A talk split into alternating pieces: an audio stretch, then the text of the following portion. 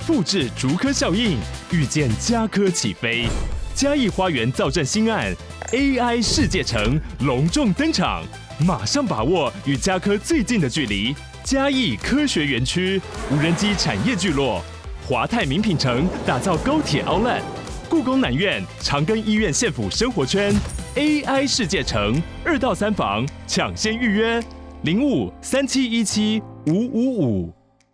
你对成功抱持怎样的心态呢？是每次都要志在必得，或是哎只要努力就好，随缘啊？其实成功并不需要碰运气，你只要能够把握保持百分之百达成率的秘诀，并且啊戒除三个坏习惯，每天调整一点点就能够。掌握优势，顺利达标。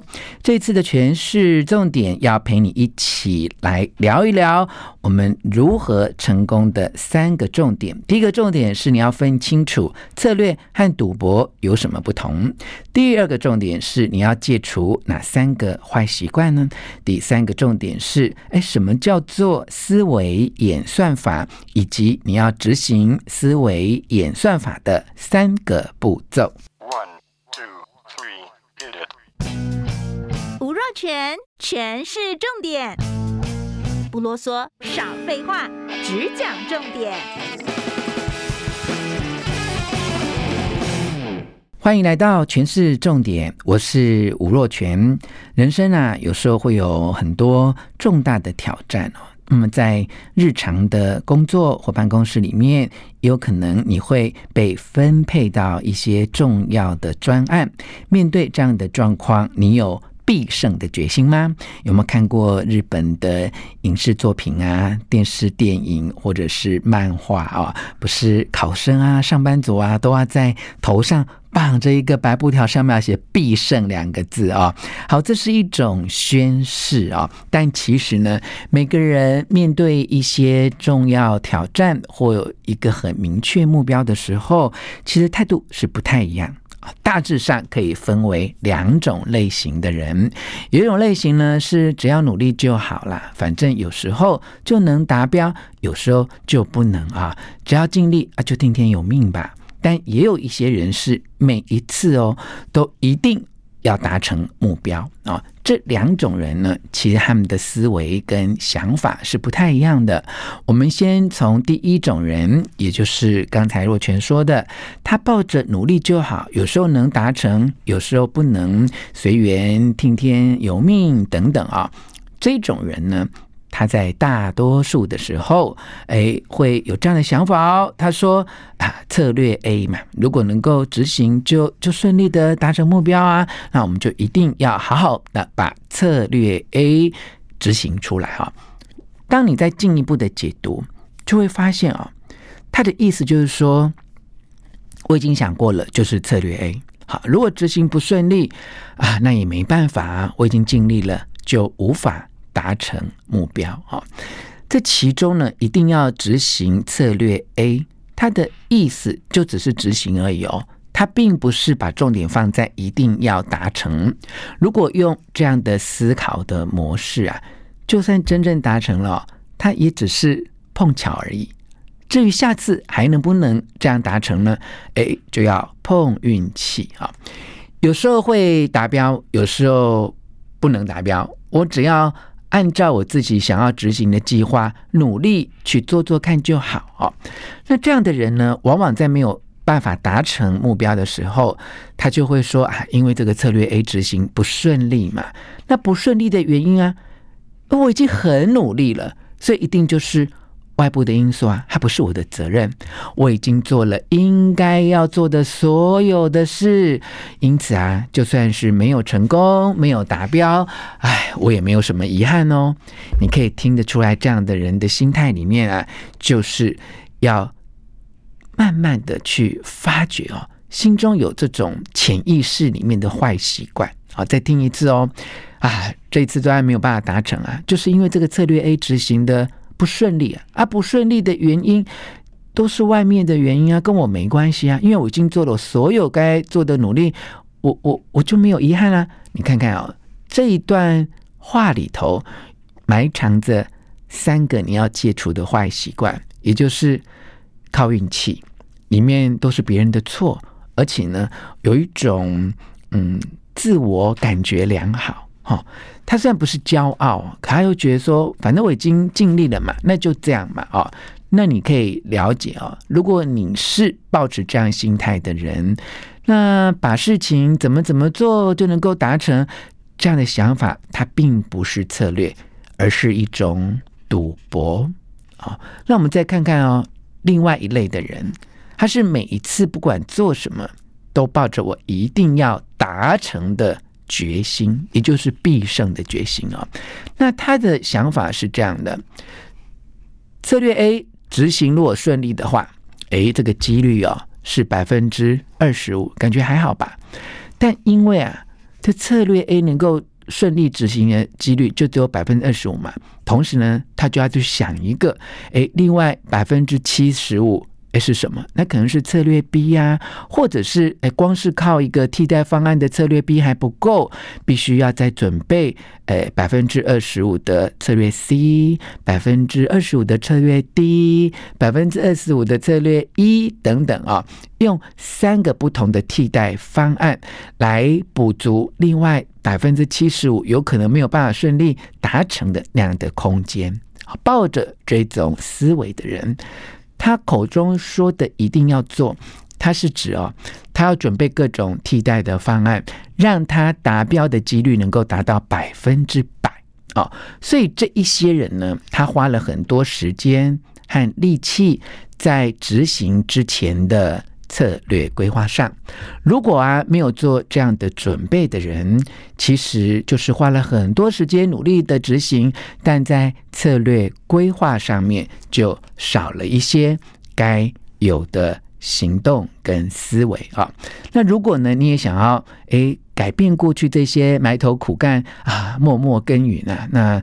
至于能不能成功，就随缘吧。这样的心态啊，那你就要戒除我们刚才讲的那几个坏习惯啊，就是你不要再想要靠运气的，你不要再去责怪别人的错，也不要一直抱持的只要努力就好了这种自我感觉良好的心态。你必须要要用三个步骤来让你的策略规划的演绎能够确保它有。更多成功的可能，哪三个步骤呢？第一个步骤，你要用着眼法哈。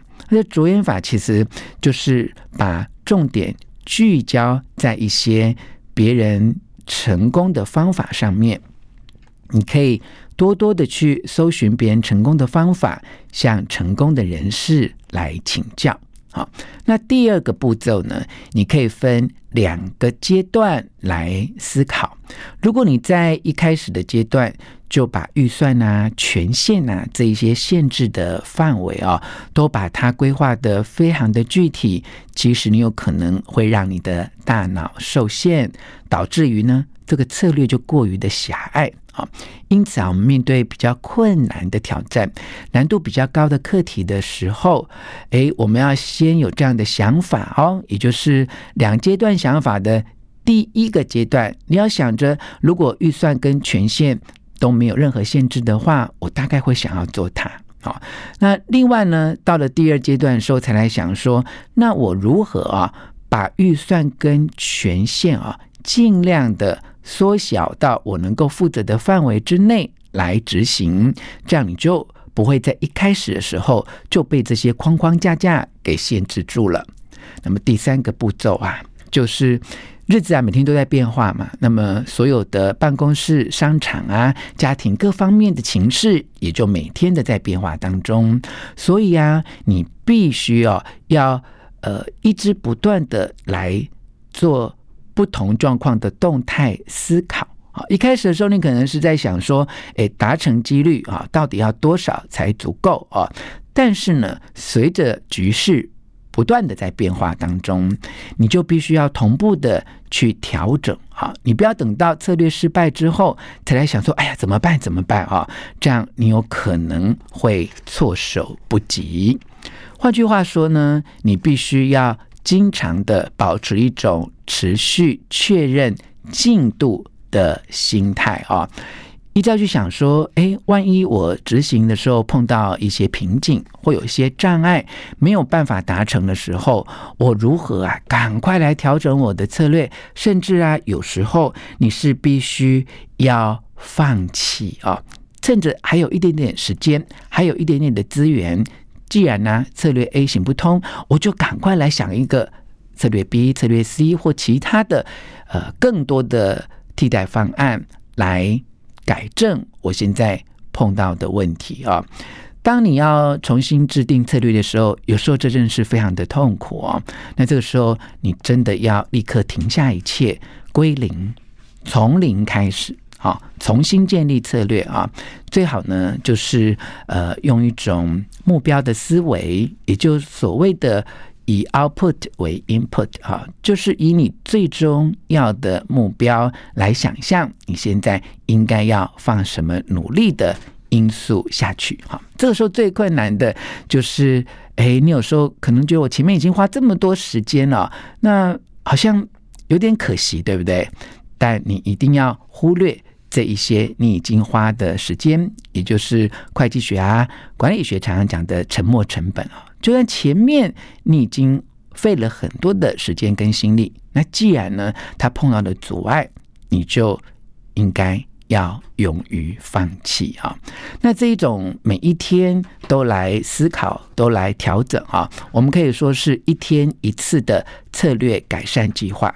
你想想看哦，如果啊，你是一天一次来做策略的改善计划，以上班族来看。